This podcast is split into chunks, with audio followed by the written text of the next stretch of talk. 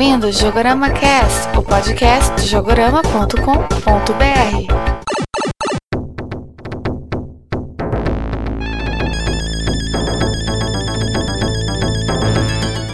Olá, ouvintes do Jogorama Cast. Aqui é o Leandro Alves. E o Fábio Regis. E o convidado que entrou de penetra aqui, Mano Beto, da revista Game Senior. E o assunto de hoje vai ser o Golden Axe. Não apenas o primeiro jogo, nós vamos falar da série toda. Não sei se vocês sabiam, mas temos oito jogos na série, alguns bem obscuros. Eu mesmo não sabia.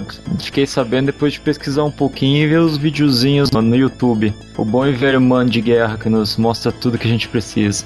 Uma, eu não sei quem me disse uma vez que o YouTube é o maior console de todos os tempos, que é o maior console multisistema do momento, né? Que é verdade, né? Você só não joga, mas você pode ver um jogo do começo até o fim, cara. Tanto que todos, todos os jogos que a gente vai falar hoje, eu, eu acabei achando, de uma maneira ou de outra, o pessoal postou o jogo completo, do começo até o final. Muito interessante de ver. Com certeza, até coisa que você nunca viu tal. Mas desses jogos aqui, vocês não viram nenhum na época? Algum passou batido? Olha, alguns até passaram, mas eu cheguei a jogar recentemente, um pouquinho antes, né? Quando a gente tava começando a combinar do podcast, eu resolvi fazer uma maratona Golden Axe e ficar em dia. Tá só o, o, mais novo que eu não joguei, o Golden Axe Beast Rider. Ah, isso também não, não, não chamou muita atenção não, mas é. né, novamente, né, o que o pecado com as franquias clássicas, né, cara? É verdade. Então, beleza, ó, tudo isso e muito mais logo depois da nossa leitura de e-mails.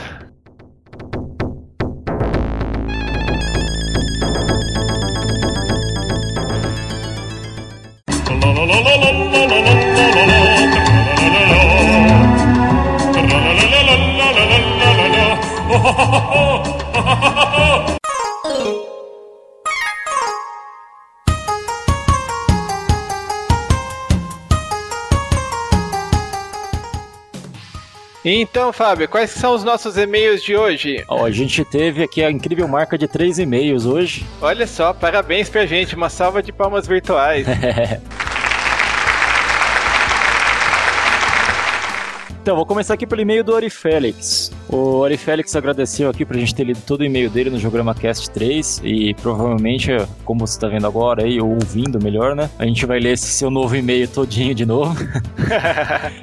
o que ele diz aqui, ele fala assim, sobre as vantagens e desvantagens dos consoles dessa geração, dessa nova geração, ele tem três visões diferentes. Primeiro que ele quer o PlayStation 3 somente por causa do Final Fantasy 13, um ótimo jogo. Ele deseja o Wii por causa dos jogos casuais para poder jogar com a família. E está sedento por um Xbox 360 por causa das inúmeras possibilidades do Kinetic, dos jogos casuais. Ou seja, ele já roubou o lugar do Wii. Então, cara, quanto a esse seu comentário aqui de já roubou o lugar do Wii, eu posso concordar contigo no, no quesito de mobilidade, jeito de jogar, e além do fato de você poder fazer o movimento jogando sem precisar de controles, já que o Wii ainda precisa de alguns controles. Mas ainda existem alguns jogos que são da Nintendo, são os clássicos da Nintendo, como Mario, Zelda da vida, que eu acho que vale a pena ter o Wii por causa desses jogos exclusivos da Nintendo. Mais ou menos o que acontece comigo. Meu Wii eu uso basicamente para os jogos da Nintendo, que são acho que o grande diferencial dele. Exato, para mim também, Leandro.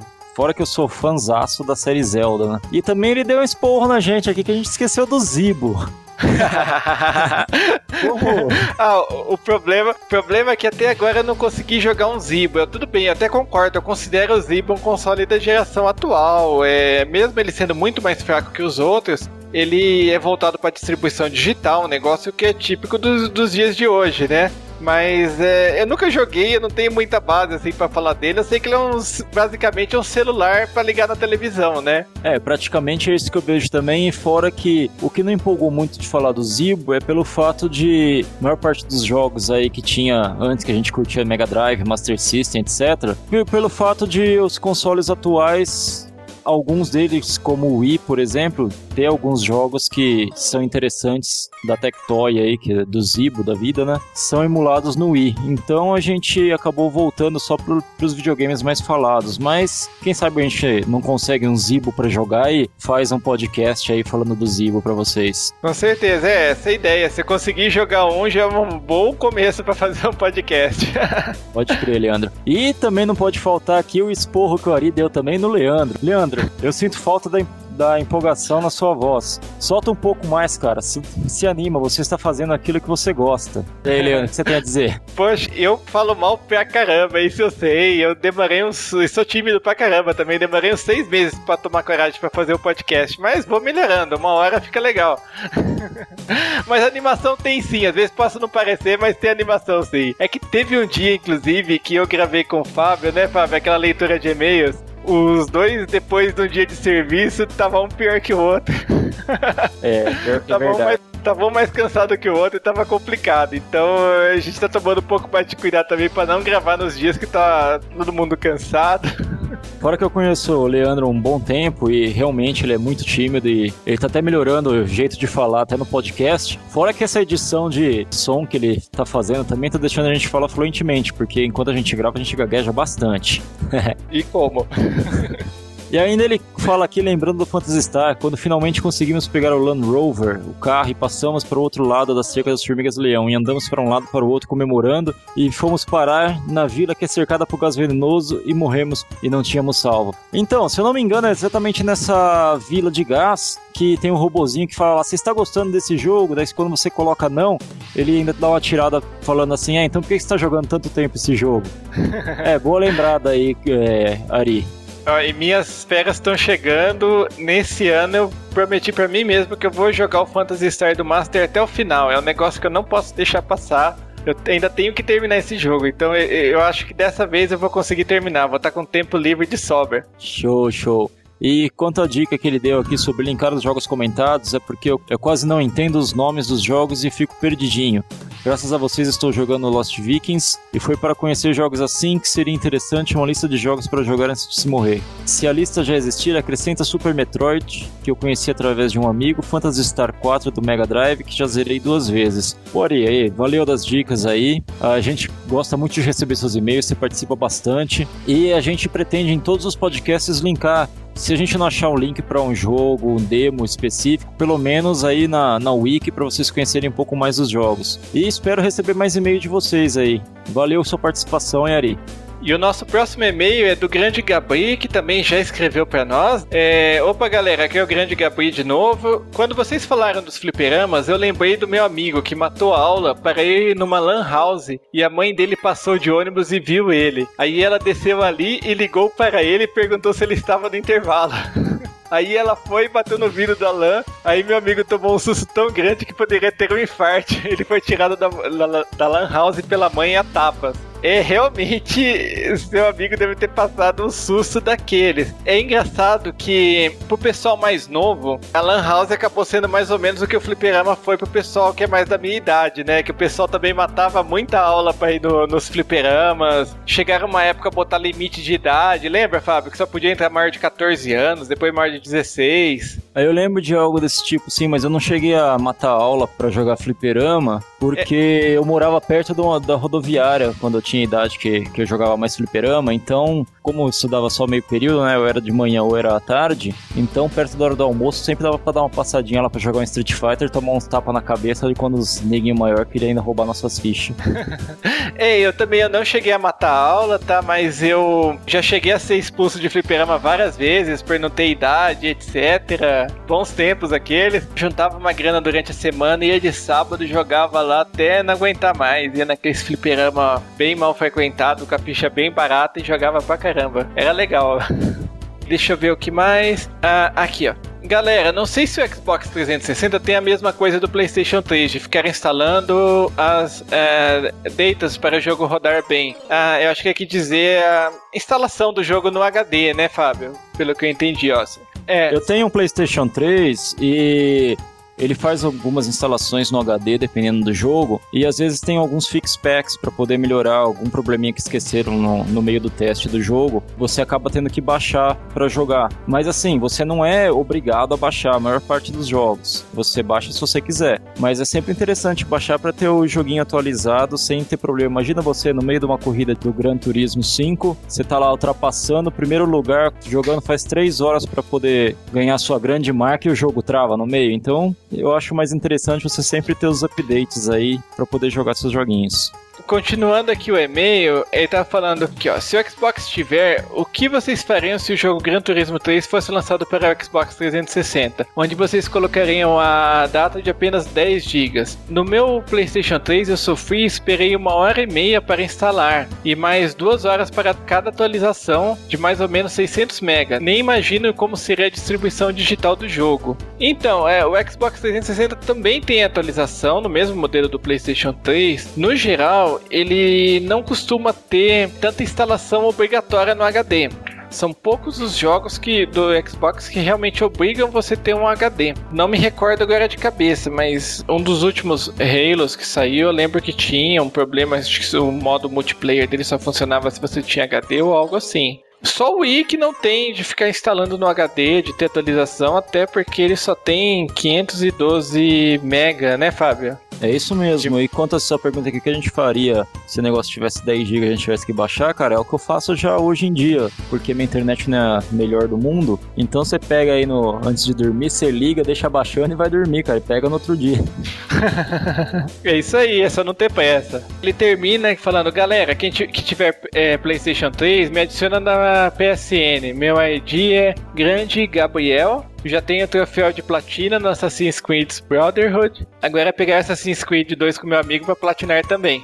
Então, beleza, ó, quem tiver aí PlayStation 3, adiciona o grande Gabriel e joga com ele também.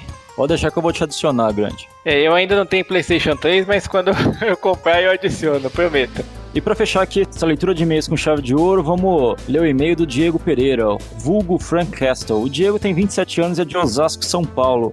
Aí, Diego, eu também sou de Oz, cara. Só que agora eu tô aqui morando em Campinas. Ele escreve: Fala aí, galera. Conheci o podcast através de um tweet do Dori Prata.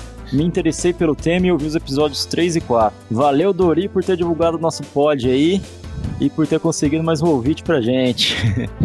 Vocês pontuaram bem as vantagens e desvantagens de cada um, e acho que é, para quem ainda não tem o console da geração atual e também quer adquirir um Blu-ray, é, sem dúvida o PlayStation 3 é o melhor custo-benefício. Aliás, o console como um todo tem um custo-benefício melhor, por ter desde o início wireless de série, controles com baterias embutidas, aceitar headsets Bluetooth, jogos livres de região, ter PSN gratuita e atualmente ter uma boa biblioteca de jogos exclusivos. É isso aí, Diego. A gente acha aqui que você tá levando uma, um cachezinho aqui da Sony para falar do PlayStation 3. Mas brincadeiras à parte, eu também acho que o PlayStation 3 é um dos que tem o melhor custo-benefício. Todas, todas essas situações que você pontuou, além do fato de ser tocador de Blu-ray 3D também, é um dos poucos que existem no mercado aí. E lembrando que o Xbox 360 no modelo mais simples não vem nem com HD, ele vem com uma memória flash. Realmente, não vem com placa Wi-Fi, ele vem bem pelado mesmo. Você paga barato com ele, mas se você quiser ir equipando para ele, você acaba vendo que a, a, diferença de preço acaba não sendo tão grande que nem parece. E ele escreve assim, ó: Se vocês acham que eu tenho um PlayStation 3, erraram. Possuo um Xbox 360 desde 2009. Os fatores que me levaram a comprá-lo ao invés do PlayStation 3 foram: joystick com ótimos analógicos e gatilhos, pois os focos são os FPS. Deixei o PC porque o meu bolso não aguentava mais os upgrades. Bem, eu também.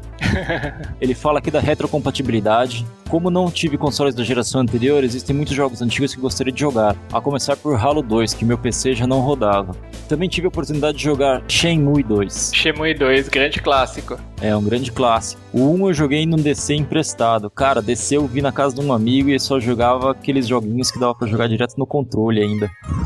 um minigame, um negócio assim, era muito interessante. Pena que não pegou, o videogame era bacana. É engraçado, você comentou do, do, do primeiro Xbox. Realmente, como que aqui no Brasil praticamente todo mundo tinha PlayStation 2, é difícil quem tinha um, o primeiro Xbox. Realmente teve vários jogos que eram exclusivos na época e acabaram passando batido, que a maioria do pessoal aqui não teve a oportunidade de conhecer, né? Infelizmente é um negócio que eu vejo. Pouca gente que tem um Xbox 360 costuma jogar jogos do Xbox. Mas é uma, uma, oportunidade legal de conhecer alguns jogos interessantes que não são nem tão antigos assim e são legais que vale a pena ver. Realmente, Leandro. E outros fatores que ele colocou aqui é a Xbox Live, que apesar de não jogar tanto assim online, é uma boa para interagir com os amigos, já que a maioria dos meus tem Xbox 360. E os exclusivos, os exclusivos do Xbox 360 me atraíram mais do que do PlayStation 3, se bem que alguns têm para o PC. E agora estão chegando para o PlayStation 3 também, caso do Mass Effect. Ah, verdade aí, Diego. A gente concorda aí em vários pontos contigo. Eu preferi o PlayStation 3 por outros fatores. Aliás, até minha, minha irmã já tem um Xbox 360. Então, na família aqui, a gente tem uma família de jogadores, né, praticamente. E ele ainda escreve que queria ter os dois consoles, mas o PlayStation 3 queria muito pelo Blu-ray Player. Como ele não lê meus DVDs, mais de 100 da região 4, acabei pegando um outro player e deixando o console de lado. Um fator negativo que havia no Xbox 360 também eram os 3 RL. O meu, infelizmente, é um Elite placa Falcon, até agora está vivo. Hey yo! é isso aí, pessoal. Desculpem o e-mail grande, continuem com um ótimo trabalho. Um abraço. Valeu aí, cara, pelos elogios, pelo, pelas dicas por estar tá escutando nosso pod aí, participando. A gente gosta muito da participação de todos. Valeu novamente aí pelo Dori Prata por estar tá divulgando aí. Espero que todos gostem bastante aí do nosso pod. Quem não curtiu, escreve também por quem não curtiu. A gente lê os esporros no ar aí, como vocês estão vendo. E divulguem também, cara. Ajudem a gente aí para ter uma maior distribuição desse pod, para que a gente possa ter cada vez mais é, elogios, críticas e sugestões e construir um podcast cada vez melhor que vocês escutam e possam participar bastante. É isso aí, apresentem o Jogorama Cast para algum amigo, não perca a chance não. E para quem quiser escrever para nós, qual que é o nosso e-mail mesmo, Fábio? webmaster@jogorama.com.br. É isso aí, então, vamos esperar vários e-mails pro próximo podcast, não é mesmo? É isso aí, cara. Vamos voltar para o Golden Axe.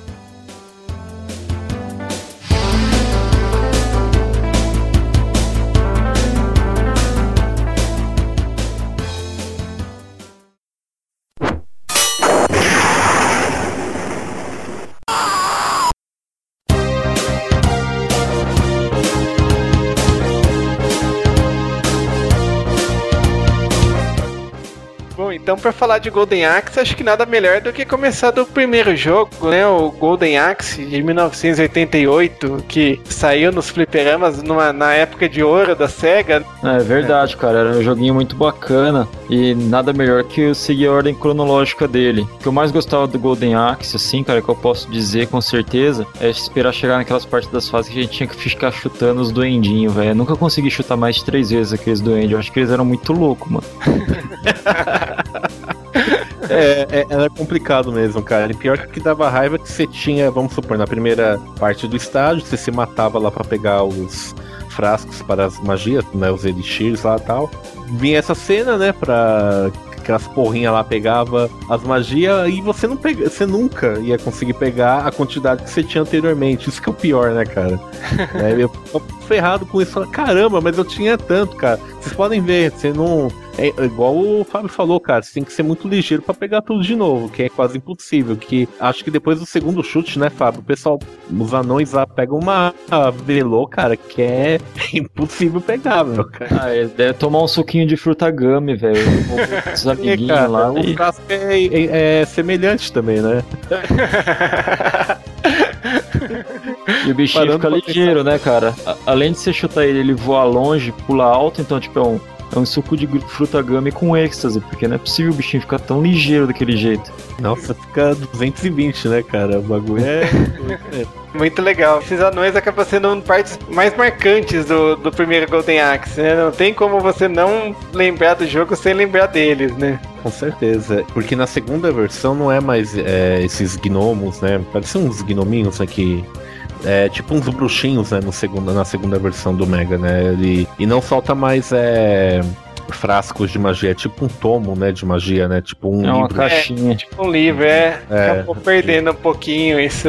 Perdeu um pouco mesmo, que era bem, bem clássico isso daí. Uma coisa que é interessante também, né, que é bem marcante do primeiro jogo, são os personagens. Nós temos, apesar de só dar para jogar com, com dois personagens ao mesmo tempo, nós temos três, que é o é Teres Flare, o Axe Battler uhum. e o Gilius Thunderhead. É né? o anão, né? O famoso anão. Eu não sei vocês, mas todo lugar que eu jogava, todo mundo sempre jogava com a, a Teres Flare e com o Gilius Thunderhead. Sempre era a Amazona e o anão. É, geralmente. É, que ela é mais rápida também, né, cara? Né, o cara. Ele também é rápido, mas não, não tanto, assim. E... É, e, e ela tinha mais magia, né? Sim, a, a questão de magia sempre foi com ela, né? era que soltava o famoso dragão, né? A, a clássica magia do, do dragão tal, que era bem bacana. Às vezes eu só colocava a ficha na máquina só pra soltar. Porque eu sabia que não ia fechar mesmo, eu não esse jogo na máquina, só no Mega Drive, aí às vezes eu colocava a ficha só pra tentar juntar os frascos, né?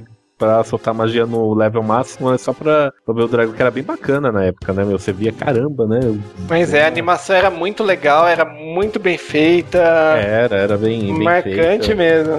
Porque se a gente for analisar, o Golden Axe ele veio antes, né, do Final Fight, né? E o hardware da Sega era System 16, né, que fazia esses arcades, né? É verdade, era um pouco mais que o Mega Drive, né? Pra quem não conhece, E a Capcom tinha uma CPS, então não tinha. É óbvio que numa CPS as coisas já, já estavam melhores, né? Tipo, animação e tal. Então, por ser o primeiro, ele. E pela temática também, né, cara? Porque a gente tinha. Eu, não, não é o primeiro por referência pop.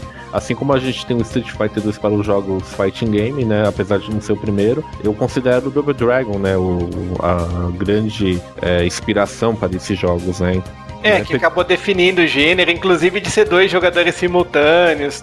né? E aí colocou aquela magia da era eboriana, da, da- dos clássicos, né? Das histórias de Conan e tal, né? Que ficou bem bacana. Eu cheguei a pensar que é um jogo do Conan, assim, né? Pela minha ignorância gameística na época, eu pensava que era alguma coisa do gênero, cara. Só depois que eu falei, ah, não, não é. Ah, mas até que poderia ser, né? Se for pensar bem.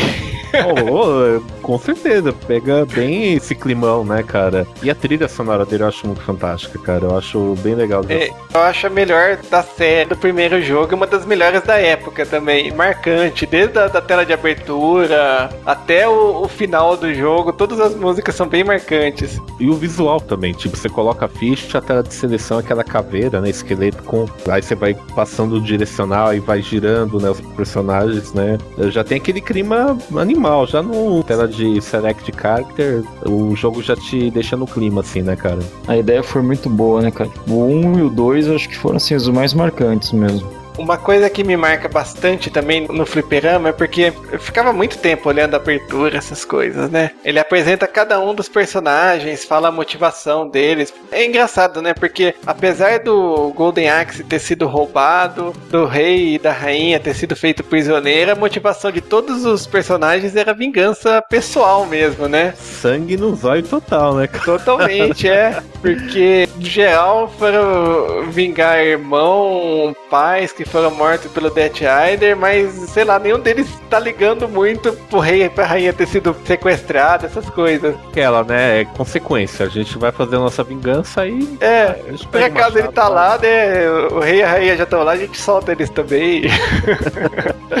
é legal porque ele apresenta cada um dos personagens no começo, sempre falando: ah, teve tal pessoa morta pelo Death Rider, outra teve tal pessoa morta pelo Death Rider. No final mostra o Death Rider. E daí você E- vê como que ele era assustador, né? Ele é tudo grande, forte, o machado também. bem cavaleiro negro, assim, total, né? Aquele estereótipo de até um pouco de RPGs, né? De jogos de, de da cultura de fantasia, né? Porque se você for analisar ah, os cenários do jogo, não sei se isso confirma, mas com certeza deve ter, além de Conan, né? Essa inspiração que fica clara, né? Da cultura de Conan, né? Das histórias e tal. Eu acho que tem um pouco uma levada da heavy metal, né? Não sei se vocês lembram da revista Heavy Metal, né? Que era aquela revista de fantasia. Lembro, inclusive a capa do Golden Axe do Mega Drive me lembrava bastante os desenhos, o estilo de desenho. Você só lembra, ô Leandro, porque na segunda, né? Eu ia falar isso quando entrasse na segunda, na segunda versão, mas como você já falou, a capa da segunda, que eu acho fodástica, é a primeira vez que eu bati o olho, eu falei, meu, esse cara, esse traço é do Boris Palejo, que é um artista assim, tem essa marca de desenhos de fantasia.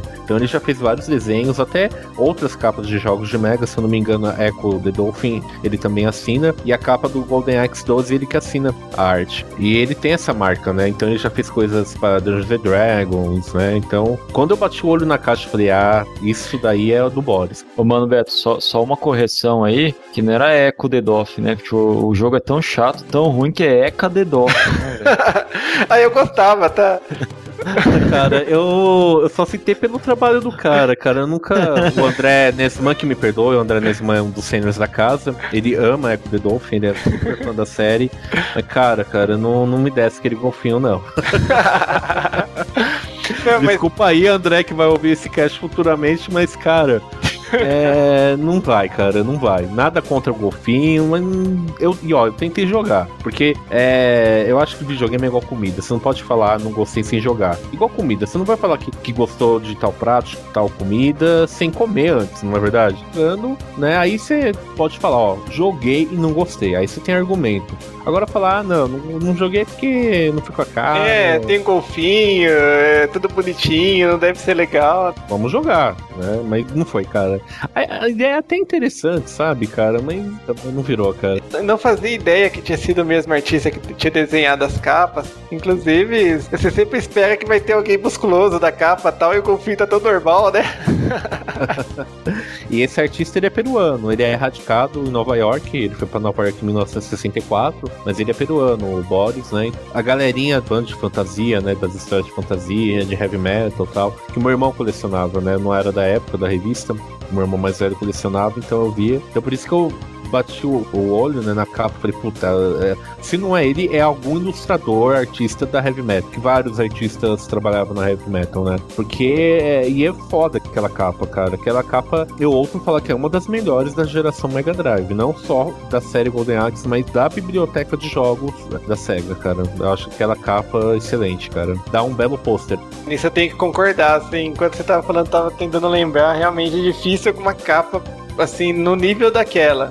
É, da época, né? É, uh, é, é. muito bacana, cara. E mesmo os padrões de hoje, é uma capa muito boa. Tava bem à frente da época. E quem não conhece o jogo, que é quase, né, só quem não é muito hardcore, né, que pode não conhecer, se vê aquela arte, pensa que é da heavy metal, cara. O meu irmão mesmo, né, na época ele falou, isso é do Boris, né? De que heavy metal é? Eu falei, não, é do. Aí eu expliquei. Meu irmão não era muito ligado no videogame, eu falei, não, é do Golden A, papapá. Você vê, né, o traço do cara, quem já é fã dessa cultura aí de fantasia e tal, é tão marcante que você bate na, na hora. Se for pensar, o próprio estilo do jogo lembra um pouco o, o jeitão que a gente via, na, assim, eu, eu não, não li muito heavy metal, só, só cheguei a ver algumas capas, algumas coisas, né? Mas, assim, o próprio estilo que sempre tinha alguma mulher sensual, assim, em cima de algum animal gigante, alguma coisa assim. E lembra um pouquinho o estilo do jogo, né? Lembra, lembra, porque a heavy metal é, é, ela é sensual, tem essa coisa da fantasia, mas ela é muito sensual, né? O, o as mulheres e tal.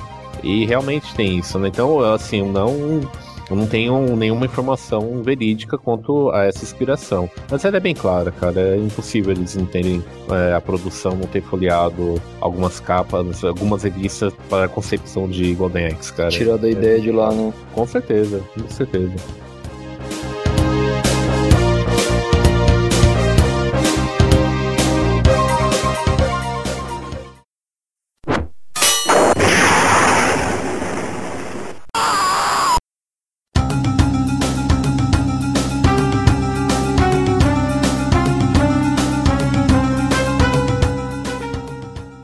Gostava de Golden Axe, cara, eu sei que é marca registrada da franquia, né? Mas é a minha opinião, é que me irritava às vezes. Os bichos, né? Não o bicho em si, eu acho que é legal, fica legal no jogo e tal, mas a jogabilidade dele, às vezes você não queria montar, então você montava sem querer. Ah, é, certo. Me irritava um pouco, cara. Eu falava, meu, não quero montar nessa merda, porque o dragão até que vai, os dragões são bons, mas aquele bicho que é tipo bico de papagaio. Ah, é, ah, o chicken leg que eles chamam, né? Aquele que é rosa, meio rosado, assim, que é Isso, é baixinho. Cara, esse esse bicho é o pior, cara. E às vezes você não queria montar, você acabava montando, se atrapalhava todo, e eu tinha raiva do Golden Axe, cara, na boa. Aproveitando que você comentou, é engraçado que o Golden Axe, um dos criadores, né, foi o Makoto Ushida, que também foi o criador do Altered Beast. Essa criatura que você monta, que tem esse bico, que é baixinho e usa cauda pra atacar, é a mesma que aparece no Altered Beast. Cara, verdade, é esse bicho é do coisa, cara, é do Altered Beast, cara. Mas é, só que lá no Altered Beast não tem a cela para você montar, digamos é, assim, um bicho selvagem. Caramba, cara, é verdade. Puta merda, cara. Será que é tipo minha, minha marca aqui? é, não, eu também acho. Achei muito legal isso daí. É verdade, nunca parei pra. Você falou e eu, agora tá na memória o jogo que eu tava jogando. Caramba, cara, é verdade mesmo. Ó, 20 É uma anos. cópia atrás da outra, hein? 20 anos jogando isso, eu nunca parei pra pensar nisso, cara. Caramba, velho. E a coletânea tem Golden Axe, cara. Tem os três Golden Axe, cara. E tava jogando dois esses dias aí. Gosto muito do um, cara, mas o dois é minha versão favorita. Porque o primeiro, comparado com o Altered Beast, a conversão do Mega não é muito boa. A do arcade, ela é visivelmente anos luz, cara. E aí, a conversão do Golden Axe, cara, do arcade pro Mega ficou melhor. O trabalho, a SEGA caprichou mais, né? Não é igual, óbvio, mas o trabalho é melhor. Mas tem alguns detalhes que ainda eu sinto falta, que você comentou também, Leandro, que é a questão de quando não tá rolando o jogo, né, a tela né, de demonstração, o profile dos personagens e tal, isso não tem no Mega. Tanto que tem até um artwork, né, de fundo de cada personagem legal, até um artwork em preto e branco, meio rascunhado, de cada personagem, não sei se você lembra, Sim, sim. né, mas infelizmente não, não tem no Mega, né, isso, né, mas E- é uma conversão muito boa, né, perto uma- do Altered Beast é muito boa. E uma coisa também que o Mega tem, que não tem no Fliperama, é uma. Ele tem uma fase extra no final. Não sei se você tá lembrado. Sim, No castelo do Death Rider, né? Assim, não é uma fase tão legal quanto as outras. Você nota, assim, né? Que não foi tão bem trabalhada, mas tem algumas coisas, assim, memoráveis. Durante o jogo você tem aquela pontezinha que é chata pra caramba de pular. que- fala, cara. é, já cansei de morrer ali também, até pegar o jeito. Lá tem um lugar pior ainda, que você tem que vir correndo e pular, senão você não consegue. Também vem um Death Rider mais fodão ainda, que solta inclusive magia, né? Apelão pra caramba.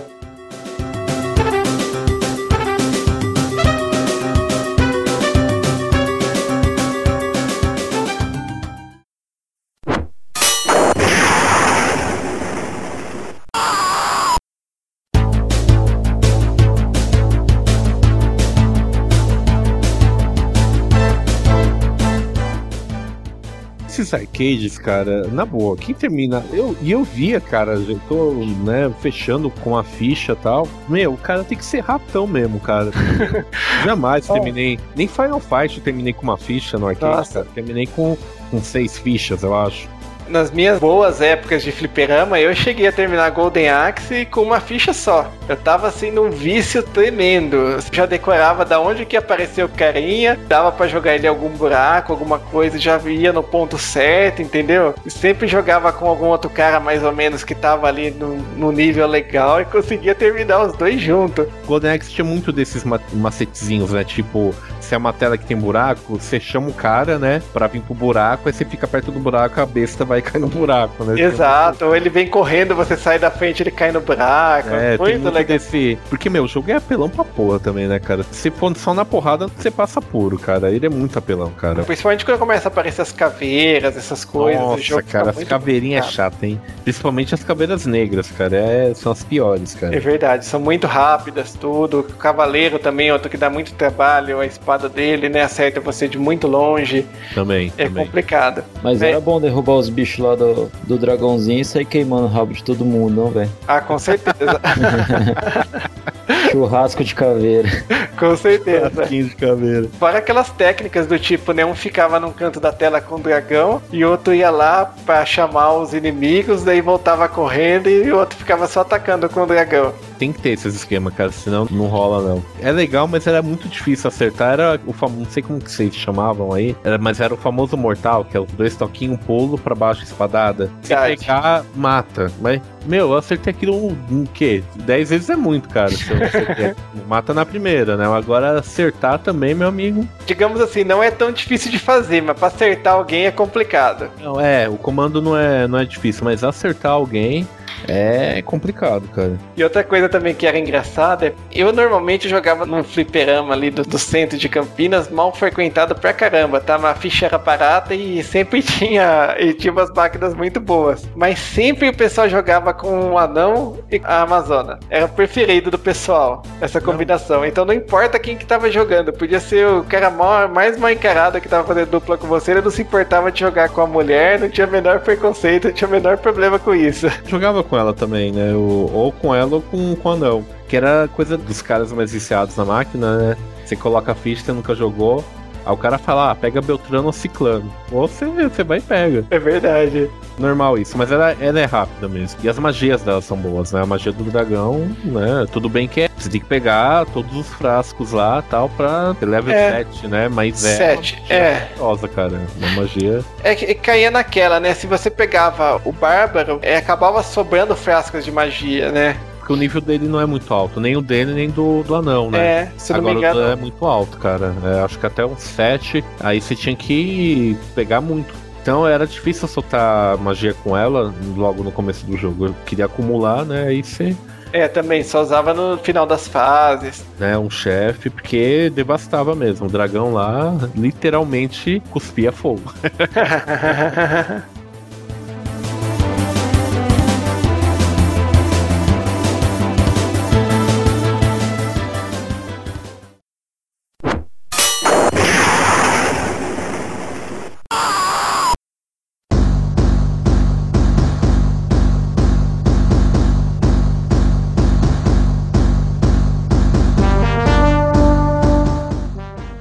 próximo jogo da série, né, é o Golden Axe 2, que saiu em 1991 e ele é exclusivo do Mega Drive, né, ao contrário do primeiro que saiu para fliperama e um monte de videogame e computador da época, o 2 acabou sendo exclusivo do Mega. É a minha versão preferida. é, de todas as versões assim, é o que eu gosto mais, porque ela, na minha opinião, por mais que a base do jogo seja a mesma do primeiro, ela conseguiu dar mais detalhes. Lapidou, vamos, vamos dizer assim que ela lapidou. Um grande exemplo dessa lapidação é das magias, que, que não é exagero, elas são melhores do que do próprio arcade. Né, se você pegar o dragão do primeiro e do segundo, né, da, da Trillis, né, magia no máximo, rapaz, é uma evolução tremenda, né, aquele, não só a magia dela, mas todas em geral, né, Verdade, fora a própria maneira como que você usa as magias, porque no 2 você pode selecionar qual nível da magia que você vai usar. exatamente, você segura o botão até onde você quer e, e solta, né, É, isso acaba ajudando, porque quantas vezes no primeiro você não esbarrava no botão e gastava toda a sua magia onde não podia? pode crer, frustrante isso, e no 2 você tem essa questão que é muito importante. O que eu vou falar agora é questão de gosto, tá, não tô afirmando nada, porque o que eu vou falar é um pouco polêmico, Certo. mas é pra mim, é minha opinião. Beleza, vai fundo. que a versão do Golden Axe 2 é melhor do que o Golden Axe 1 do arcade, cara. Você gosta ah, mais do isso eu 2? também acho, cara. Vou ser o chato, eu vou discordar. Pra mim, o melhor de todos é o, primeiro do Fliperama. Prefiro o 2, cara. Eles lapidaram muito bem o 2, cara. Daria pra ser um belo jogo de arcade, cara. Ainda utilizando a System 16, né, no caso. É verdade, ainda tava na época mesmo, assim, 616. Algumas coisas que eu senti falta no 2, assim, eu achei muito legal usado os mesmos personagens. De longe, os personagens mais é, carismáticos da série são do, do primeiro e do segundo. Mas marcaram, né? Sim. Marcaram, marcaram. Uma coisa que eu não gostei foram os cenários, que no primeiro, tipo, tem aquela sequência na Turtle Village, na... Fugiu o nome lá da... Aquela parte que tem na, na águia, tudo, né? Uhum. Que tem, tem a, a vila em cima dos animais gigantes e mostra eles andando. Então é um, algo que era marcante e não tem no segundo jogo. Os inimigos, os, os próprios dragões, monstros que tem lá pra você montar são basicamente os mesmos do primeiro, só mudaram a sprite, né? Mas mesmo assim é um jogo que eu gostei. Eu não vou dizer que não, só comparando com o primeiro, né? É, foi o que eu falei mesmo. Na verdade, é, é a base do jogo é a mesma do primeiro. Mas é que eu acho que ele foi melhor lapidado. Né? Eu acho que houve uma. A gente poderia até dizer que seria um Golden Axe 1,5, se for analisar melhor. Sim, sim, é, É. verdade. É um upgrade do primeiro, vai. Vamos, vamos colocar assim, é um, um upgrade do primeiro. É, se for pensar bem, digamos assim, eles fizeram assim o, o que é mais lógico. Você vai fazer uma continuação, você usou os mesmos personagens, praticamente os mesmos golpes, mesma base do primeiro, então você não vai decepcionar os fãs, né? Isso acaba sendo algo legal. A minha versão, eu gosto pra caramba dessa versão, cara. Eu acho que ela ganha do primeiro, assim, por ter uma melhor lapidação. Que praticamente é o mesmo jogo, né? Só muda o vilão também, né? Que no né, o Death Adder é o Dark Guild, né? Isso. Mas é. Eu acho bacana, eu acho melhor lapidado. Eles lapidaram melhor. De longe, a minha versão preferida de todas as versões é Golden Axe 2. É engraçado que acho que esse é um dos únicos jogos da série que o, o vilão não é o Death Rider, né? É outro, outro É, vilão. o, É outro que é, a SEGA não. Ela podia ter pensado no, na revanche nessa sequência, né? Mas ela pensou só no arcade, né? Tipo, The Revenger. É verdade. Ela pensou no, no arcade só, né? Na, na versão obscura do, do, segundo arcade. Pena que não tem muita informação, né? Pra saber se de repente eles chegaram a pensar nisso, porque o arcade, assim, o Revenge of the Dead saiu um, um, ano depois, né? Desse jogo do Mega. Então eu não duvido que eles chegaram para desenvolvidos ao mesmo tempo, assim, pelo menos em alguma fase do projeto, né? Uhum. Realmente, até porque saiu depois, né? O, esse, esse arcade, né? Não sei, eu acho que não. Eu acho que realmente não.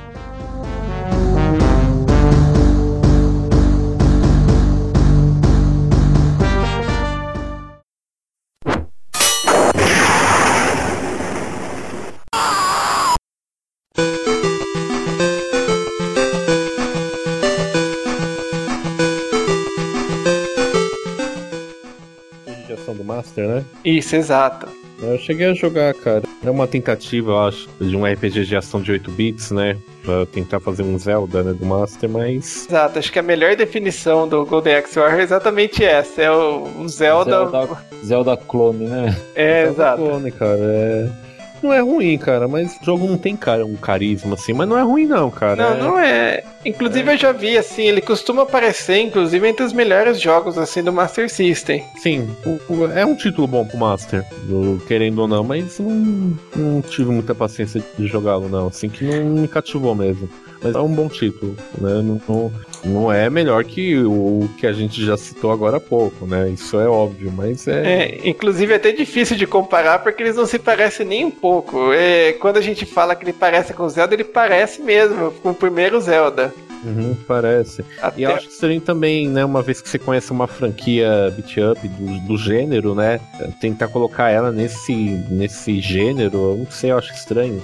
Eu acho que eu poderia até aceitar melhor o, o jogo se ele tivesse um outro nome. Sim, talvez alguma coisa mais original, tudo, né? Não, é, não... Pode ser até que eu aceitaria. Agora, você conhecendo, né, a, a Golden Axe, né, tudo mais, e, e, ver essa versão é, é meio complicado. Mas vale a pena para quem não conhece a é, Golden Axe The Warrior, foi um título do Master System aí, então vale a pena conhecer, cara, que não é um jogo ruim, né? Não, eu não fui muito fã tal, mas vale a pena dar uma bisoiada aí que, que é interessante, é um, é um bom RPG, porque o Master né, era precária nesses títulos, né? Tinha. Sim, é, praticamente era só jogo da SEGA, né? Não tinha muita opção.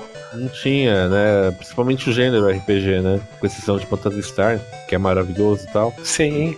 Mas era difícil mesmo. Então é um bom jogo. Há uma curiosidade: o personagem que você joga não é do, nenhum dos, dos, conhecidos da série, tá? Mas eles aparecem durante o jogo, assim como NPCs. O você... personagem que você joga. Ah, ah não, eu... não. Você tá falando do, dos do, famosos, né? Dos da... famosos. Do... Ah, não, sim, sim. É, Gilles, Thunderhead, X-Petra, eles, eles aparecem como NPCs durante o jogo. Ah, tá. Mas assim, seu próprio personagem é meio genérico, assim. Realmente, é. até lembra um pouquinho o Link, né? Se for pensar bem. É, o Link é azul, se eu não me engano, né? O Link é verde, ele é azul. É, então, e inclusive quando você muda de tela, é igualzinho, é o mesmo efeito do Legend of Zelda. Você entra, daí que aparecem os inimigos e eles começam a se mexer. Não, é bem semelhante, cara. É, foi uma tentativa aí, não tem como não, não, não comparar, não. É, é. é, bem semelhante. Mas assim. Mas, ô, ô Mano Bess, você chegou a falar aqui que o, que o Warrior parecia com, com o Phantasy Star, né? Cara, na minha opinião, o que mais parece com o Phantasy Star da, da série Golden Axe é o X-Battler, cara. Até os, os, as caixinhas de texto lá dos neguinhos conversando, cara, é, é Phantasy Star ali, sim, tipo, espero que xerocópia.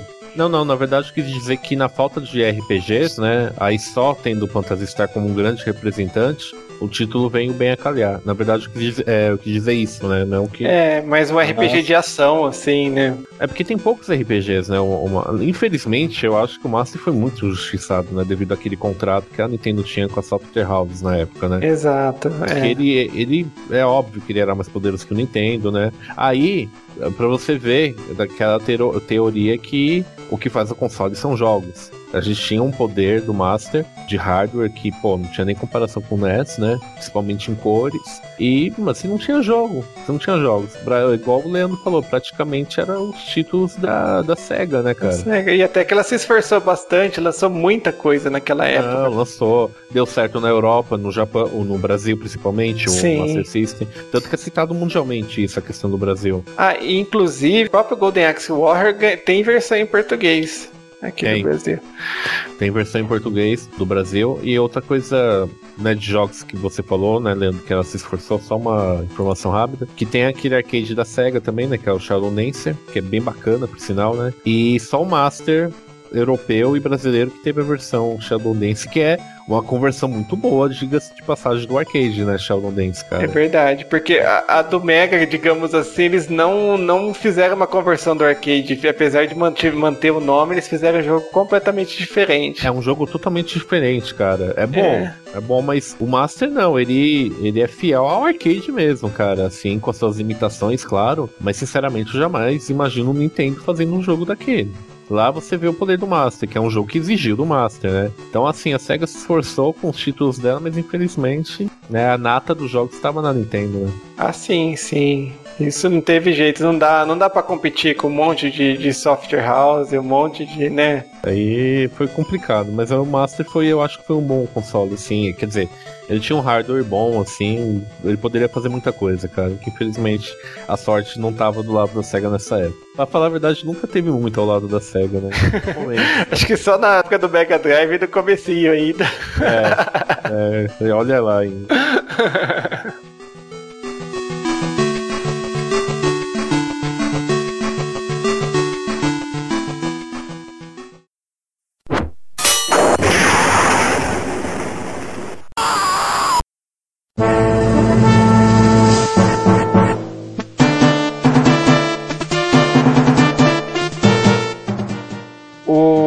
próximo jogo que temos é- o Golden Axe The Revenge of Death Rider, que saiu em 92 e ele é exclusivo para fliperama e acabou sendo um dos jogos mais obscuros da série, apesar dele ser um dos mais legais. Uma das primeiras diferenças que a gente vê em relação aos jogos anteriores é que agora é possível jogar até quatro jogadores simultâneos. Os personagens também mudaram bastante, é, mudaram e não mudaram, né? Bárbara agora chama Stern, é, é um bárbaro também, não é o X-Battler, mas foi quase.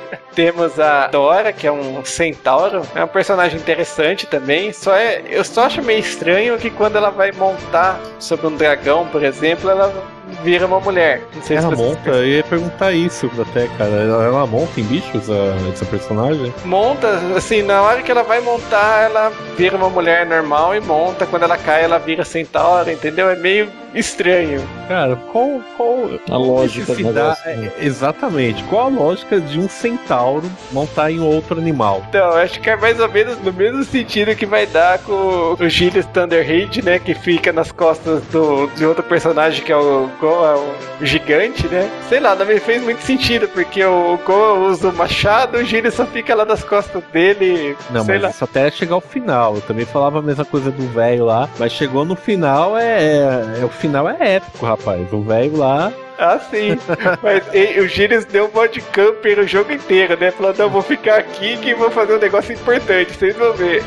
Cara, outra coisa legal também é que tem tipo golpes combinados também, né? Agora, você pode soltar tipo golpe em, em dupla, assim, sabe? Tem, tem combinações de golpes também essa versão. Isso é legal, ainda mais quando você joga de maneira cooperativa, acrescenta bastante ao jogo, não fica só aquela bagunça na tela e tal, né? Pelo menos coordena um pouco os jogadores a fazer alguma coisa junto, né? Não, não, é, é bacana. É, É. E como você falou também, graficamente é muito bom. Pra época, assim, era um arcade bem, bem poderoso, tanto que não era em qualquer lugar que você via. Já era difícil por si só, né? E as únicas vezes que eu vi, eu vi duas vezes só esse arcade, foram, foram em shops, cara. Eu nunca vi em É, casa de máquina. Até porque o gabinete era original, é, com acesso a outros jogadores e tal. Então era uma máquina com certeza bem cara, né? Então daí a Nossa. obscuridade dela. Infelizmente eu nunca cheguei a ver o fliperama, acabei jogando só em emulador mesmo. Acabou sendo assim uma grata surpresa, né? Você descobrir depois de tanto tempo que tinha o Golden Axe perdido aí no tempo, que é muito legal de se jogar. Que, né, pro arcade ainda, né? Pra arcade, é verdade. Ah, deixa eu só comentar uma coisa que não, não posso deixar passar, que justo quando eu tava comentando os personagens, faltou comentar o, do último personagem, que é o Trix, que é um, um elfo que vai com um, um, tridente, né? O personagem em si, eu não acho ele muito legal, mas ele, ele faz uma coisa que é inédita no jogo, quando você usa magia, a magia dele é a única que não é destrutiva, ela faz nascer uns pés de maçã e você recupera a sua energia comendo a maçã, você não tira energia dos inimigos. Eu vi isso, cara. E outra coisa, um elfo anão. Ah, é? é, o elfo teve um cruzamento aí, cara, porque o elfo é. É um anão esse elfo, cara. muito doido, cara. É muito doido. É centauro que monta em cima de animal. é, um elfo é anão. anão. Então, esse que é o meu ponto negativo do arcade, cara. Os personagens, cara. Ah, sim, Se eles... fosse o elenco... Não precisava ser o primeiro também, mas, porra, mais a criatividade, né, meu? Não, mas assim, aproveita, bota os personagens do primeiro e inventa um novo, ou sei lá, bota dois personagens do primeiro só e coloca dois novos, sabe? Adiciona, Agrada. não some, né, velho? Exato. Exatamente. Você agrada os fãs e coloca como novidade do jogo, poxa. Isso a gente vê até hoje, tipo, é jogo de luta, tipo, próprio Street Fighter, por exemplo, o pessoal de uma versão para outra coloca medos de personagem novo, mantém alguns antigos e beleza, agrada os fãs, tem novidade e funciona bem. Com certeza, até é. depois da versão 3 né, de Street Fighter, que é um, um, jogo que não fez sucesso, né, Street Fighter 3, já que você tá falando desse assunto, exatamente por isso, né, a gente só tem Ken Ryu, o resto dos lutadores são novos. Só na terceira versão, né, de Street Fighter 3 que colocaram a Chun-Li. E é só é a única versão que tem um relativo sucesso, porque é um sucesso do, do Evo, né? Daquele, da, daquele campeonato mundial de arcades e tal. Então é um jogo muito técnico. Aí Street Fighter 4, né, vem do esse erro, né? Você tem todos os personagens clássicos. Todos então, os personagens clássicos voltaram, né? Não ficou ninguém de fora. Foram radicais até demais na decisão, né? Voltaram com todo mundo. Pior que é, todo mundo, cara. Quando digo todo mundo, é todo mundo. Você tem os oito World Warriors clássicos, né, do Street Fighter 2, você tem os quatro chefes, você tem os quatro New Challengers, né, que é da Super Street, que é o T-Rock, a Kami, né, que eles voltaram na Super Street 4. Voltou todo mundo mesmo, cara. Inclusive os cenários também são os mesmos, né, refeitos, claro, mas são os mesmos. Eu achei muito legal, é nostálgico tipo, pra caramba. Tipo aquela coisa, né, ó, fiz cagada, tô colocando de volta, galera, desculpa. Não, mas foi bem, bem por aí. E acertaram, né? Esse Street Fighter 4, além de ser novo, é. tá fazendo puta sucesso, né, cara? É o, é o que fez retornar essa onda fight game, né? Que eu gosto pra caramba de fight game, cara. Então, agradeço eu, aí Street Fighter 4, cara. Eu, particularmente, desses joguinhos de luta aí, o que eu curto mais é, é a série Marvel vs Capcom. Pô, oh, bacana. Tô com três em casa já, tá bem. Tá legal, apesar de ter um certo desequilíbrio, mas tá legal. Eu sempre gostei mais, tipo, hack and slash mesmo, tipo o próprio Golden Axe, Final Fight. Nunca fui muito fã de fazer golpe especial, essas coisas, entendeu? Sempre gostei, cara. E com a entrada da SNK nos anos né, os primeiros jogos da SNK, bicho, eu pirei, cara. A SNK introduziu muita coisa que a Capcom hoje introduz nos jogos, que é o conceito dos golpes super especiais. Muita coisa do que vê hoje na, nos jogos da Capcom se deve à SNK, né? A SNK, ela colaborou também com o Fight Game, né? De uma é, com bem... certeza. O próprio esquema de zoom no Art of Fight, isso é uma coisa que você vê até hoje, até nos jogos 2D de luta. É, em Marvel foi colocado, né? Que nenhuma. Hoje você tem um zoom, né? Do, quando os lutadores se afastam e tal. Fez seu papel aí também. Muito bom. Bom, vamos voltar ao assunto, né? pra não perder o costume.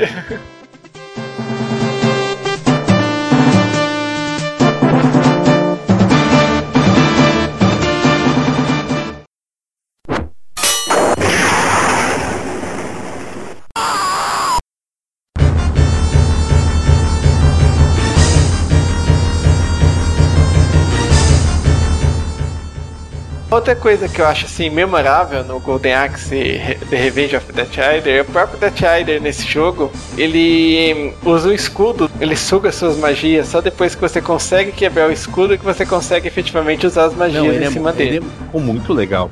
Ele nem se compara, cara, com a primeira versão. Ele ficou bem trabalhado, cara. Ficou bem, bem bacana mesmo. Eu gostei muito na primeira versão é, da, da entrada do Death Rider, porque você vê o elmo no chão, um, umas cobras que vêm, uns ossos, algumas coisas, se junta tudo e forma o Death Rider. Aquela é uma das melhores entradas que eu já vi, assim, no, inimigo no jogo. Você realmente vê e fala, pô, o cara é mal, o cara é fodão. É, o cara, o cara realmente é, é foda, cara. Que... Vai dar trabalho.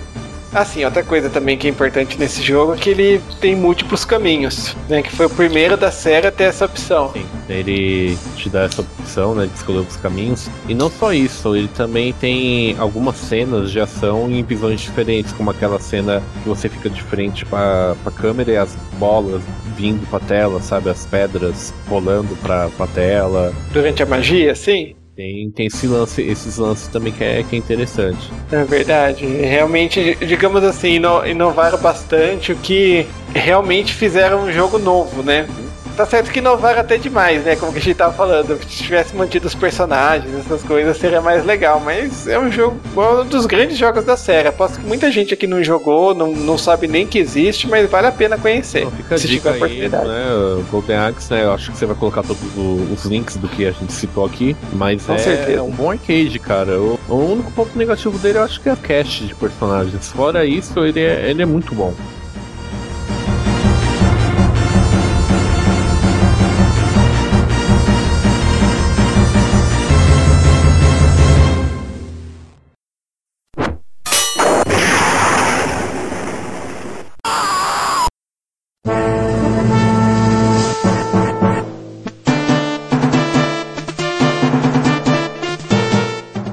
Fora, tipo, olha o nome do jogo, olha, olha a jogadinha do negócio, ó. The Revenge of Death Adder. Tipo, Darth Vader fica onde aí? Bota duas letrinhas aí. Bota duas letrinhas nesse negócio. Nossa, isso tem um nome até nessa semelhança de palavras. Tem um nome, agora eu não me recordo. E é verdade, né? Darth Vader, Death Adder. Cara, é. Eu nunca tinha reparado nisso, Fábio. Você tem razão. Eu reparei nisso agora que eu tava olhando aqui. eu- Tem mais alguma coisa pra falar aí do 2? Que qualquer coisa a gente já passa pro próximo da lista. Nossa. Que o Death Vader perdeu pro Luke Skywalker. Nossa. Não sei nem o que dizer, tá? Não, pra passar pro próximo, né? Beleza, é, me deixou sem palavras.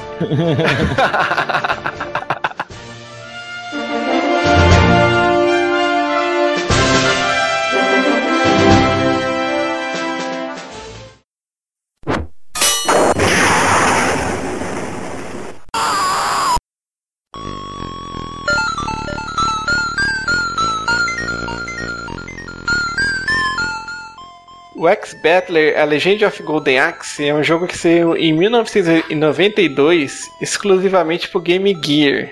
Talvez esse seja o jogo mais obscuro da série. Ah, É. isso acho que é mais do que o próprio arcade, hein, cara. Digamos assim, eu só fiquei sabendo da existência dele quando eu tava preparando o material aqui pro cast e tudo. Basicamente, ele é um RPG japonês. É. Com Golden Axe, a mesma, mesma mecânica de RPG. Você conversa com o pessoal, o pessoal fica falando com aquela conversinha aleatória pra cima de você. Tem encontros aleatórios quando você tá andando no mapa. A única coisa que quando você vai lutar com algum inimigo, não é que nem RPG que você só fica selecionando menuzinho, é alguma coisa mais de ação. Ele muda pra uma visão lateral e você realmente tem que acertar o golpe do inimigo. No, no inimigo. Lembrando um pouco a identidade da saga, né? do- da, da série. É verdade. Inclusive, os próprios inimigos lembram bastante os inimigos do primeiro jogo. Você vai achar a- as Amazonas, aqueles inimigos que vêm com lança, essas coisas. Basicamente isso. Você tem que recuperar uns cristais. Não tem nada a ver com o Golden Axe em si. Cristais, né? Lembra um certo jogo, um certo RPG, né? Na sua era 16 bits lembra. Não só 16, né? 8, 16 bits lembra um certo RPG que começa com a letra F, né? com certeza. Lembra mesmo.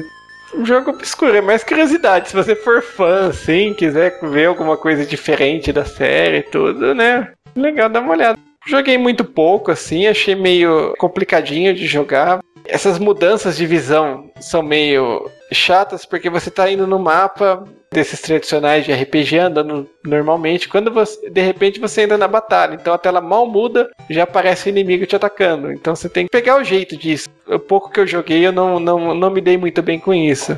É, mas é, acho que é uma questão de, de costume. Eu acho que também que foi uma outra tentativa de tentar colocar a série em outros gêneros, né? Assim como a gente teve no Master, né, com o Golden Axe The Warrior, né? Aí teve essa versão pro Game Gear também de tentar levar a série para outras vertentes aí, né? É verdade. Pelo menos a SEGA se segurando não fez nenhum, nenhuma coisa tipo Columns com temática do Golden Axe. Nossa, Nossa, agora que você tá falando, me, comecei a imaginar. Não, ainda bem, né, cara? Porque puta merda, cara. Até que daria certo. Imagina os anões soltando aqueles potes, você vai organizando, tem pote de, sei lá, duas, três Ia cores ser, mó, diferentes. ia ser mó rave o bagulho. Os, a- os anões já é doido já, né? Igual o Fábio falou. Ixi, ia ser uma rave do caramba, né? Daí quando você formar uma fileira, podia vir alguém dar uma espadada pra quebrar. Olha só que ideia.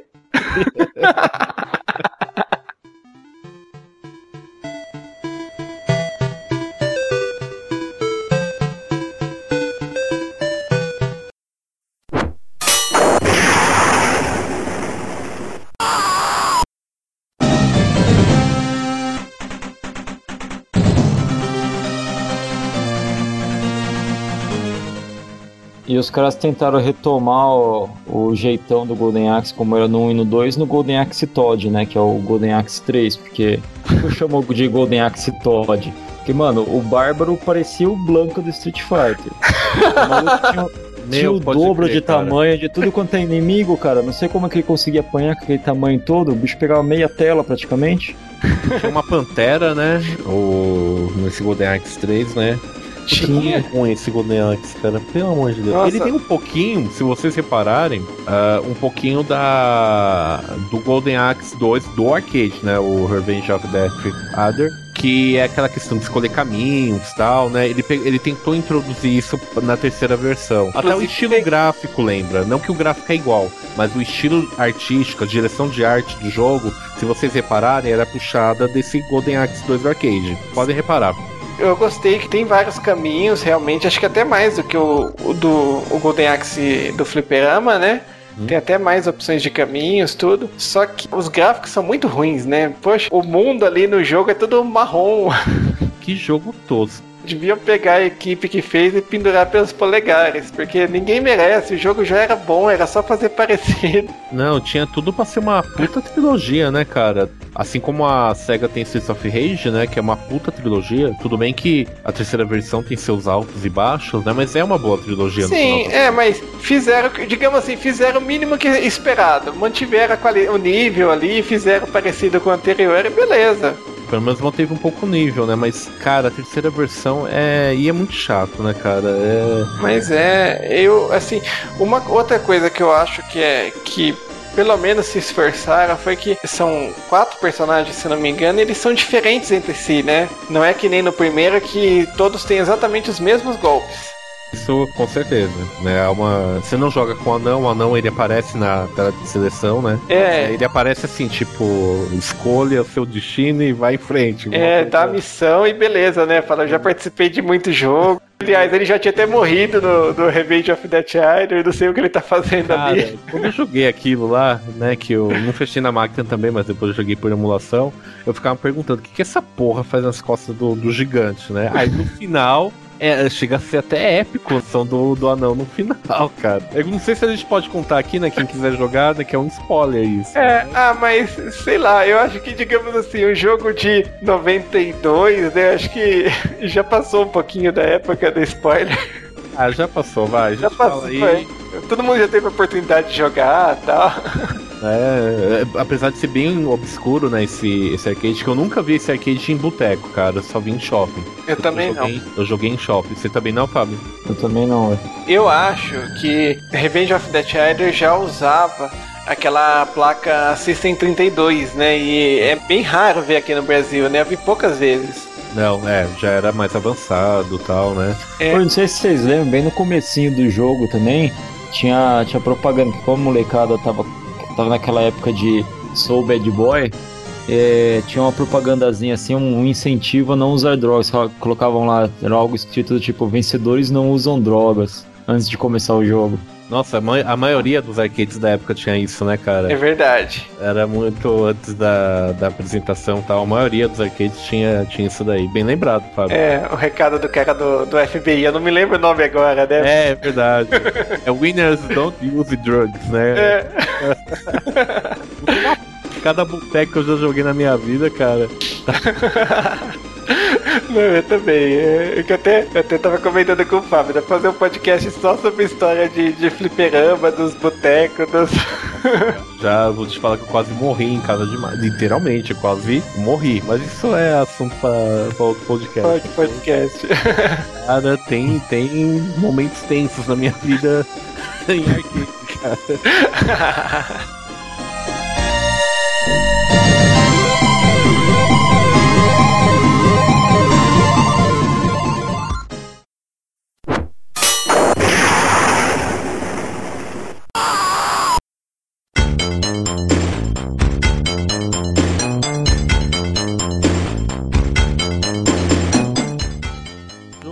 Cara. Não é só nós que falamos isso, não, tá? A crítica né, especializada da época também desceu sarrafo no jogo. Só conheça por curiosidade por 10 minutos e depois tira. Nem isso, até menos. Não, só de você entrar na primeira tela, assim, você fala, não, não acredito, tem alguma coisa errada. Não, nem, nem parece que é o mesmo jogo, cara. É, é muito ruim, cara. Muito ruim. E não espere que vai melhorar depois, porque não melhora. Melhora. Só fica naquilo. E ele tentou se inspirar no arcade, né? No segundo arcade, né? Mas infelizmente. Sim. É, eu não entendo porque eles até, assim, como que eu falei, eles até se esforçaram algumas coisas, teve algumas inovações, mas eles erraram muito, muito mesmo. O gráfico ruim, música ruim, uma história totalmente genérica. O Golden Axe é de 93, o 3, né? Isso, 93. 93 a gente tem Star Fox no Super. Não, ou mesmo se for pensar assim, no, no Mega Drive, por exemplo, Streets of Rage já tava assim, oh. extremamente evoluído, aqueles sprites grandes, coloridas. Coloridos, é. Porque assim, Streets of Rage ele é o melhor gráfico da série 3. Ele não tem uma direção de arte legal, na minha opinião, porque o desenho dos personagens, a movimentação deles eu acho que ficou um pouco estranha. Né? Se comparar o Axel com o segundo, a Braze com o segundo, eu acho que ficou um pouco estranho né? Mas é, ele, isso é óbvio que você vê que, meu, graficamente, não há do que reclamar. Foi legal você ter citado, até no próprio console da SEGA você tinha exemplos melhores, pô.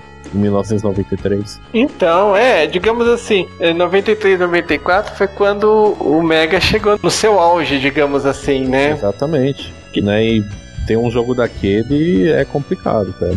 E tanto que ele saiu só no Japão, né? Nos Estados Unidos ele saiu só naquele. Ah, esqueci aquele modem do, do Mega Drive. Me fugiu o nome. Mas ele não chegou a ser vendido como cartucho por lá. Não, né? Ah, é o Sega Channel. É, Sega Channel. Só no Japão que ele chegou a sair. Então... Nossa, Sega Channel. Alguém lembra do Sega Net aqui do Brasil? Sim. Eu não lembro, não, cara. Então, é, eu, eu lembro vagamente, eu nunca cheguei a usar. Cara, eu cheguei a ter isso. Eu só tive, consegui fazer conexão uma vez só na minha vida. Que eu acho que do Brasil inteiro só cinco pessoas tinham, eu era uma delas. Porque eu só consegui me comunicar duas vezes, cara. E a pessoa era lá do, da Bahia, eu acho, cara. Não tinha ninguém de São Paulo que tinha aquilo, cara. E eu nem comprei junto porque eu queria, porque eu, quando eu comprei o Mega, meu pai comprou no consórcio aí, coitado, de 24 vezes, aí veio junto, né? Acabou é, vindo junto essa tranqueira aí, cara. Mas puta, que coisa tosca, cara. Eu até cheguei a ver, eu não lembro, foi numa feira, foi alguma coisa, eu cheguei a ver, mas é, já pegou a época mais ou menos que eu tava comprando computador, sabe? Já teve tanto apelo pra mim. É, o que eu falei, é, veio junto, né? Então. É, tá lá, tá no lucro, né? É, não sei se foi tão lucro assim, mas veio, né? É, se tivesse guardado, você estaria no lucro. Ah, hoje, ou seria um item. É, eu tive um... Era pra ter um museu em casa, cara, mas infelizmente eu vendi uns consoles, tá? Até pra comprar outros, sabe? Devido à falta de dinheiro e tal. Entendi. Vendi um Neo Geo por 150 reais com três fitas. Nossa, nossa. É, eu, tava, eu, tava, precisando de drogas aí, então isso eu já vi essa história do Neo Geo, né? Não é coração pensar, porque o Neo Geo era caro pra caramba, né, da época. Nossa, eu consegui um Neo Geo bom, cara. Não vinha na caixa, porque, olha, sinceridade, é um entre mil você conseguir um Neo Geo AES na caixa. É fato. A consoles normais, igual eu adquiri recentemente o Master System 2. Eu quero colecionar o Master System de novo. Então já peguei bastante fita legal. O Master tá lindo, cara, na caixa, comprei pistola, na caixa. Pô, né? legal. Então, esse, esse tipo de coisa você até consegue. Agora, um Neo Geo ou um 3DO na caixa é quase impossível. Já é quase difícil por, por si só o videogame. Imagina com caixa, então. Mas é. É, eu, eu ainda tenho o Master System porque eu guardei daquela época. Tenho o Master System 2 também na caixa. Eu tive na época, cara, mas é que infelizmente. Na verdade, o meu Master 2 eu troquei por uma bicicleta. Ah, entendi. Né? Meu pai comprando em 24 ve- vezes na Mesbla, juros da porra na época. E ele acha que eu tenho videogame até hoje. Nossa. Ele, ele não sabe essa história. Nem tenho coragem de contar, cara. Depois que. Isso foi agora, né? Que ele me viu jogando God of War 3, do PlayStation 3, ele chegou. Poxa, Manuel, desde aquela época, hein? Como duro o videogame, né? Meu, cara, eu não, eu não tenho coragem de falar a verdade. O que, o que, que aconteceu com o Master verdadeiro? Melhor deixar ele ficar iludido nisso, acreditar nisso, porque. É verdade, fica a história. Não, não, pô, não, não deu nem coragem de falar, pô. Que se eu falar, ele me mata, cara. Nossa, é verdade. E- Então eu peguei o Master e o próximo que eu vou pegar é o Mega, na caixa. Então você consegue esse tipo de, de console, né? Peguei fitas também na caixa, Gangster Town na caixa, Sonic, todos os Sonics na caixa, Tasmania na caixa. Então você consegue, principalmente Master, é mais fácil achar Master do que Nintendo até. É, vendeu muito por aqui, né? Era bem comum você achar fita de Master System. Não, não, era mais fácil, era mais fácil.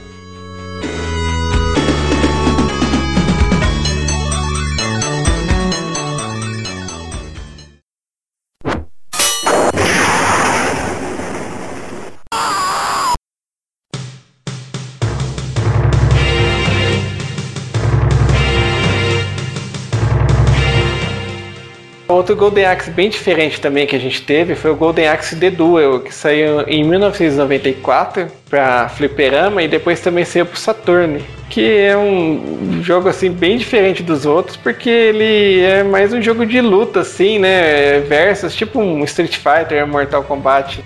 Olha, pra falar a verdade, eu conheci recentemente. Nunca vi ele pra Fliperama, nunca vi ele no Saturn. Pelo menos aqui em São Paulo, cara, você via, não era uma máquina também é, é, qualquer lugar, mas você via em vários shops a máquina e teve a versão pro Saturno, né? E é um Power- Mortal Kombat com um personagem de anime, né, velho? Ó, vou te falar que graficamente ele é legal. Ele Sim. não é um jogo feio, não, cara. Mas ele não tem um sistema de combate legal, cara. Não tem muitos especiais, essas coisas, né? Ele até tem. Tem tipo os famosos especiais, só que ele é aplicado, em- se eu não me engano, como jogos SNK. Não, acho que você não enche um power.